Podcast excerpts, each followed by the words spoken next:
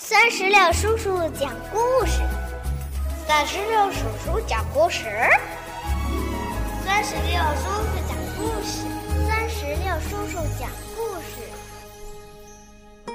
嗨，宝贝儿，你好吗？欢迎收听酸石榴叔叔讲故事。今天呀，酸石榴叔叔将给宝贝们带来由接力出版社出版的《鼹鼠的故事系列之鼹鼠和小老鼠》。鼹鼠和小老鼠之间到底发生了什么有趣的故事呢？接下来就让我们一起来收听吧。今天是小老鼠的生日。他请鼹鼠、野兔和小刺猬来家里做客，还给小伙伴们烤了美味的蛋糕。正当大家在院子里吃得很开心的时候，突然下起了大雨。他们赶快往家跑，雨越下越大了。小老鼠眼看着院子变成了一个大水池。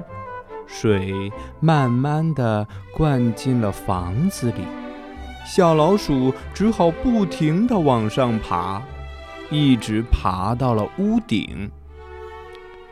雨停了以后，小老鼠坐在烟囱上，就像坐在一座孤岛的中央，它害怕极了。这时候，小伙伴们都回来了。还是小鼹鼠有办法，嘿嘿，来，我们挖一条小水沟，让雨水流走吧。于是伙伴们马上动手挖了起来。这个办法真是管用啊！瞧，雨水顺着水沟全都流走了。这下小老鼠终于得救了。水已经全部流走了，可是大伙儿发现小老鼠的房子已经全都塌了，小老鼠又伤心地哭了起来，伙伴们也非常非常的难过。现在小老鼠已经没有了住的地方。就在这时，鼹鼠站出来说。哎，你们不要哭了，我们一起帮小老鼠盖一栋最漂亮的房子吧。朋友们听了，高兴极了，他们开始给小老鼠盖房子。他们找来了木头和砖块，叮当叮当的开始盖房子。小老鼠搬砖头，小刺猬锯木头，野兔拌砂浆。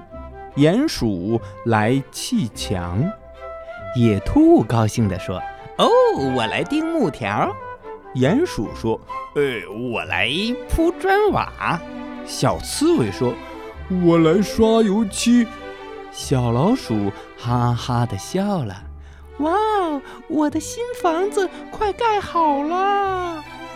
小老鼠看着自己的新房子，心里可高兴了。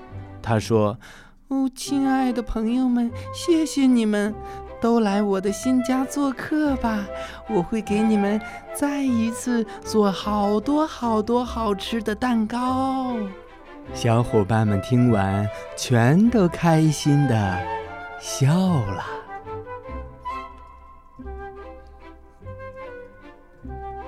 宝贝儿，到这里，鼹鼠的故事系列之。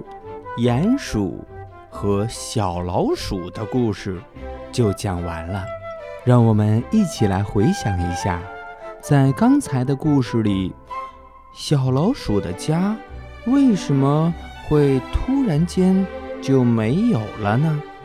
当小伙伴们一起给小老鼠盖新房子的时候，小老鼠、小刺猬、野兔和鼹鼠都负责。做什么事情呢？如果你知道答案，就可以让爸爸妈妈在故事页面下方的留言区来告诉我。如果你喜欢这只可爱的小鼹鼠，想把它带回家，那就请爸爸妈妈在故事页面下方的二维码处直接扫码下单带回家，一边看绘本，一边听故事。好了，宝贝儿，今天的故事就到这儿，拜拜。